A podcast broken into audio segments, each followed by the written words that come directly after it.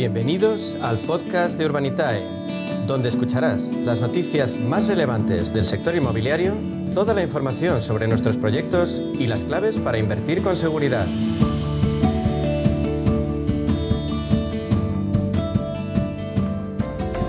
Bueno, pues ahora en nuestro espacio de inversión inmobiliaria y Procte con Urbanitae vamos a daros las nuevas claves financieras que están cambiando el sector inmobiliario y todo ello gracias a la transformación digital. ¿Quién mejor para contarnos qué se cuece en este sector que Diego Bestar, que es fundador de Urbanitae? Vamos a darle la bienvenida. Buenos días, Diego. Bueno. Buenos días, Meli. Eh, hoy igual escucháis un poquito de ruido de fondo porque estamos en Barcelona, en el evento de The District. Te imagino que, habéis hablado largo y tendido de él aquí en este, en este espacio. Eh, y rodeado de inversores inmobiliarios y de promotores inmobiliarios. La verdad es que muy, muy bien acompañado hoy. Bueno, pues eh, ya que estás ahí, pues si estamos en directo, haznos una crónica. ¿Qué está pasando en The Street?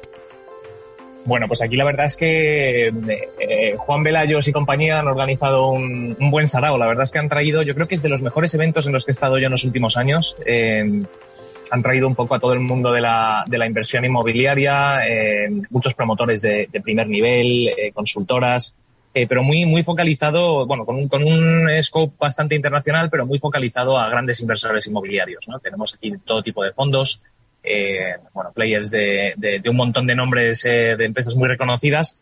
Y, la verdad es que en un formato muy curioso, ¿no? Porque al final tenemos salas de reuniones, yo estoy aquí recluido en una, que espero que no haya mucho ruido, pero, pero tenemos salas de reuniones y reuniones eh, one-to-one con, entre empresas y, y, unos paneles muy interesantes también, ¿no? Que se habla pues desde el PropTech, que, que es lo que venimos hablando tú y yo de forma habitual, a, la inversión pura y dura, a expectativas en los próximos 12, eh, 18 meses, que yo creo que está en boca de todo el mundo, ¿no? ¿Qué va a pasar con el mundo y en específico en el mundo inmobiliario en, el próximo año y medio?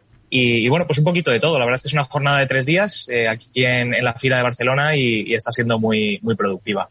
Bueno, pues eh, de PropTech seguimos hablando nosotros también, porque además es que, eh, bueno, no podíamos arrancar mejor esta sección sino dándos la enhorabuena eh, a Urbanitae, porque es la primera plataforma de crowdfunding inmobiliario de toda Europa autorizada para prestar servicios a nivel comunitario. Diego, felicidades.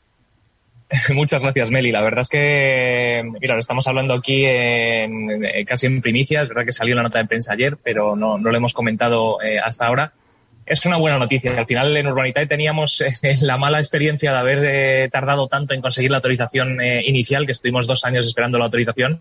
Y en este caso, la verdad es que el proceso ha sido más simple y, y, y como comentas, somos la primera plataforma de inversión inmobiliaria autorizada para operar a nivel europeo. O sea que muy contentos. Estamos ahora ya con el proceso de cambio, porque es verdad que cambian eh, algunas cosillas ¿no? Eh, que, que, que, hay que adaptar en la web.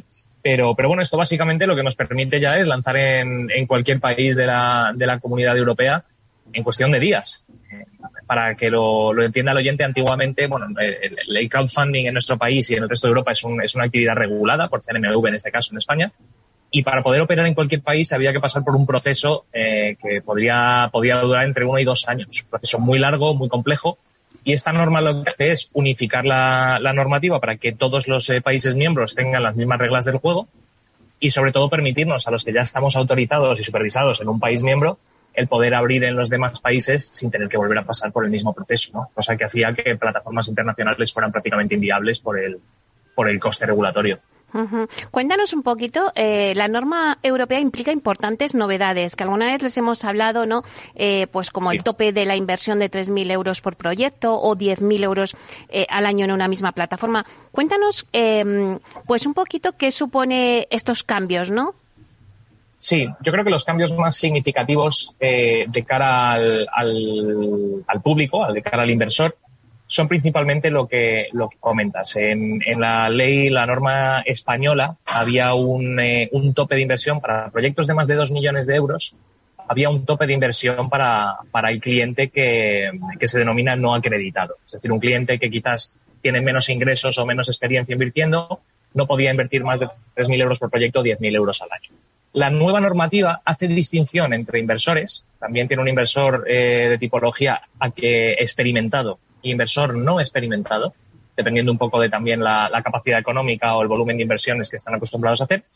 pero no limita lo que pueden invertir los no experimentados, que en nuestro, en nuestro parecer es una muy buena, una muy buena señal y una muy buena noticia. Es decir, el hecho de tener menos capacidad económica no debería limitar a que la gente pueda invertir lo que quiera invertir, porque al final lo que pretendemos en el crowdfunding es, curiosamente y específicamente eso, es democratizar la inversión inmobiliaria y no por el hecho de no tener un sueldo muy elevado no me van a dejar invertir en, según qué proyecto. ¿no? Eh, así que bueno, estamos muy contentos. Eh, yo creo que hablo por todo el sector y por todas las plataformas de crowdfunding en España. Es un, es un avance eh, muy, muy esperado.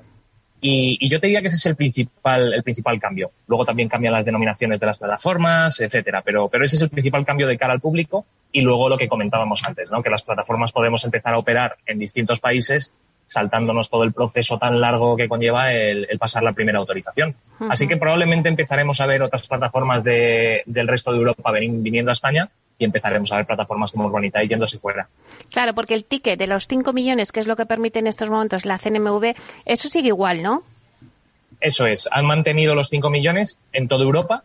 Em, intentamos y empujamos desde el lobby, desde la asociación de FinTech, etcétera, eh, que se ampliara un poco ese, ese límite, pero, pero al final ha caído, ya se ha mantenido el cinco, los 5 millones de euros. Pero bueno, hasta 5 millones de euros lo bueno es que puede invertir todo el mundo. ¿Y qué supone, eh, Diego, esto para Urbanitae? Pues Meli, te diría que no sé qué porcentaje, no, no lo tengo en la cabeza ahora mismo, pero estoy seguro que es superior al 60% de nuestra base inversora era, eran inversores no acreditados. inversores que tienen eh, sueldos por debajo de los 50.000 euros. Y esto lo que implicaba es que pues, más de la mitad de nuestra base inversora no podía invertir en los proyectos que subíamos a la plataforma eh, de más de dos millones de euros. Y además, como sabes, en, Urbanitae la tendencia es que cada vez hacemos proyectos más grandes, con lo cual empezaba a ser problemático y nos reclamaban bastante nuestros inversores decir, chicos, yo quiero invertir en estos proyectos, pero no me estáis dejando. Eh, y no es que no quisiéramos, es que no, no nos lo permitía la norma. Entonces esto cambia y, para nosotros supone pues el, lograr lo que hemos querido siempre, ¿no? Que es permitir que cualquiera, independientemente de su situación económica, pueda invertir en grandes proyectos inmobiliarios que es a lo que nos dedicamos. Bueno, la verdad es que es una magnífica noticia eh, que podáis abriros a otros mercados y seguro que en breve ya nos contaréis algún proyecto, pero nos quedamos en España. Eh, cuéntanos cómo avanza vuestro último proyecto con Gestilar en Córdoba, que es el, eh, bueno, pues la última vez creo que me hablaste de él. Sí, la verdad es que es un, es un proyecto y, ya sabes que hemos trabajado con Gestilar en el pasado. Eh, la verdad es que con Gestilar da gusto trabajar, es una promotora de primer nivel, gente muy profesional eh, y, estábamos muy contentos de poder publicar un segundo proyecto con ellos. Y este proyecto es, es un poco a más largo plazo de lo, de lo, que estamos habituados, principalmente porque la oportunidad de comprar el suelo era muy, muy buena y no queríamos demorarla, con lo cual eh, pues Gestilar nos vino y nos dijo, chicos, hay una oportunidad muy buena para entrar en Córdoba ahora mismo Estamos comprando suelo eh, ligeramente por encima de los 200 euros el metro cuadrado, que es entrar un proyecto eh, pues ya con la garantía de que has entrado muy bien al principio. Y, esperamos unas rentabilidades eh, pues, que rondan el 18% TIR en, los tres años de inversión.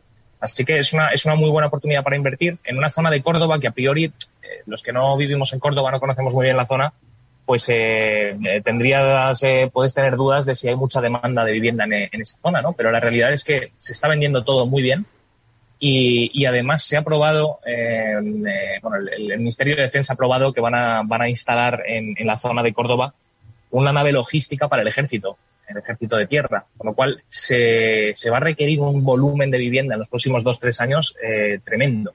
Por lo cual, bueno, pues esto ayuda también mucho a nivel comercial a que podamos eh, vender bien este producto. Así que, bueno, en definitiva, muy buena rentabilidad estimada, eh, un parque que parece que va a tener mucha demanda, eh, un promotor de primer nivel. Pues, bueno, la verdad es que es uno de los mejores proyectos que hemos subido en los últimos, en los últimos meses y, ahí lo tenemos todavía disponible para invertir. Quedan unos 400.000 eurillos de, de 2 millones de euros que hemos, que hemos subido a la plataforma. Bueno, va fenomenal. ¿Y algún otro avance que nos puedas hacer de algún proyecto próximo que vais a lanzar? Bueno, la verdad es que estamos, tenemos ahora mismo cuatro o cinco proyectos. Eh, tenemos ganas de volver a Madrid, que hace tiempo que no. Bueno, la verdad es que estuvimos en Madrid con el proyecto de Grupanson de los parkings hace, hace un par de semanas, pero tenemos ganas de volver a, a, obra nueva residencial en Madrid. Estamos estudiando un proyecto con un buen promotor, a ver si, si para principios de noviembre podemos anunciarlo. Y estamos muy cerca de, de publicar otro proyecto en Valladolid, proyecto además que tiene un nivel de preventas ya bastante avanzado Y, bueno, Valladolid es una zona donde ya hemos hecho proyectos en el pasado y nos han funcionado muy, muy bien. Eh, conocemos muy bien la zona, conocemos los costes de construcción de la zona, eh, el apetito comercial. Así que, bueno, ese será el siguiente proyecto que esperamos poder anunciarlo la semana que viene. Bueno, está claro, eh, Diego, que el Proctec va muy bien, Vamos a hacer un repaso a algunas protes que han cerrado nuevas rondas de financiación recientemente, ¿no? Siempre hablamos de, bueno, pues esas rondas de financiación que se están cumpliendo y eso nos da también el pulso para ver que el Protec pues está funcionando. Eh, una de ellas es Pro Profero, me parece la plataforma de Big Data, ¿no? que maximiza las inversiones en vivienda y que hacerá una ronda de 5,2 millones de euros, y otra de Square, que es dedicada a la captación de activos inmobiliarios para transformarlos en, espacios de trabajo flexibles, ¿no? Y también ha cerrado una ronda de financiación de, de un millón seiscientos, de 1,6 millones de euros. Y con quien creo que, que hicisteis un proyecto, ¿no? De financiación hace poco también, ¿no? Sí, de hecho acabo de estar con, con Nicolás, su, su fundador, hace justo antes de, de reunirme contigo. Eh, sí, P-Square la verdad es que es un, es un modelo muy, muy interesante. Son gente que, que bueno, muy profesional, que, que, están teniendo unos resultados tremendos. El proyecto que hicimos con ellos batió todas las estimaciones de rentabilidad. Eh, se devolvió antes de tiempo con mayor rentabilidad. Hablamos de, eh, creo recordar que fue casi un 30% de rentabilidad en menos de un año el proyecto, o sea que funcionó muy bien. Un modelo de negocio que busca rescatar edificios eh, muy singulares, edificios muy pintones, muy, muy distintos a la norma y convertirlos en oficinas, oficinas muy modernas, oficinas preparadas para, para curiosamente, para Protex eh, y para otro tipo de startups en el sector fintech. Ay, se nos ha ido. Eh, Diego estaba, nos decía que estaba en la feria de District. Ah, y... empresas de tecnología y luego y luego lo venden a, promotores o... Se le va. Estamos ahí un poco con problemas con el... Sí, Meli, creo que se estaba cortando. Sí, se ha cortado. No te hemos oído, estábamos teniendo problemillas. No sé, lo último no, te hemos oído comentábamos que les está yendo muy bien a P Squared y, prueba de ello es la, bueno, pues el éxito que están teniendo con las rondas. Y luego tenemos a Prop que es otra startup eh, especializada en datos que facilitan la vida a la hora de tomar decisiones de inversión. Básicamente, te ayudan a decidir si la inversión que estás pensando hacer está bien planteada o no, utilizando pues datos que hay abiertos en la web y agrupados. Así que bueno, otro espaldarazo más al sector PropTech. Incluso en los tiempos que corren, que hay mucha incertidumbre, sigue habiendo inversores dispuestos a invertir en este tipo de empresas. Oye, ya que estás ahora eh, en Didistret eh, de, Barcelona, eh, Diego, eh, cuéntanos, eh, ¿los inversores confían en el crowdfunding? ¿Quieren invertir en crowdfunding? Pues curiosamente, quizás en, este espacio es un espacio más de inversor profesional, inversor eh, más institucional, que, inversor eh, pequeño, mediano o retail, como llamamos, eh, que es el, principal inversor de Urbanitae, pero se nos acerca mucho con ganas de invertir en, proyectos nuestros. ¿no? es curioso porque al final lo que, lo que pretendió Urbanitae era aceptar, aceptar o acercar al público las la tipología de inversiones que, que solo están en o al alcance o, solo tienen acceso los grandes inversores, eso lo hemos logrado y ahora los grandes inversiones vienen, inversores vienen a nosotros también con, con ganas de, de, invertir en producto nuestro, ¿no? O sea que, que bueno, eh, sí hemos notado mucho, mucho interés por seguir invirtiendo, eh, incluso con la incertidumbre de la que estamos hablando todos constantemente, eh, parece que sigue habiendo mucho apetito por invertir en el sector yo creo que hemos hablado también mucho de la oferta y la demanda en, el sector inmobiliario y la oferta sigue siendo inferior a la demanda en la mayoría de, los, eh, de las ciudades, con lo cual la inversión eh, parece que, que, sigue muy, muy en activo y, de cara a los próximos años pues el valor refugio del sector inmobiliario es innegable. O sea que eh, sin duda estamos viendo mucho apetito. Bueno, pues muchísimas gracias por hacernos un hueco ahí dentro de, de District, que bueno, pues es que está teniendo es un congreso ahí de tantos inversores y, un foro estupendo del sector inmobiliario, por hacernos ese huequito y contarnos vuestra, vuestra gran noticia. Eh, enhorabuena por ser la primera plataforma de crowdfunding inmobiliario en toda Europa autorizada para prestar servicios a nivel comunitario. Eso nos va a dar muchísimas noticias, Diego, que nos vas a contar aquí. Sin duda, claro que sí. Muchísimas gracias por, por tenerme en el espacio y un placer hablar contigo, Meli. Bueno, hasta pronto, que vaya todo bien. Chao. Igualmente.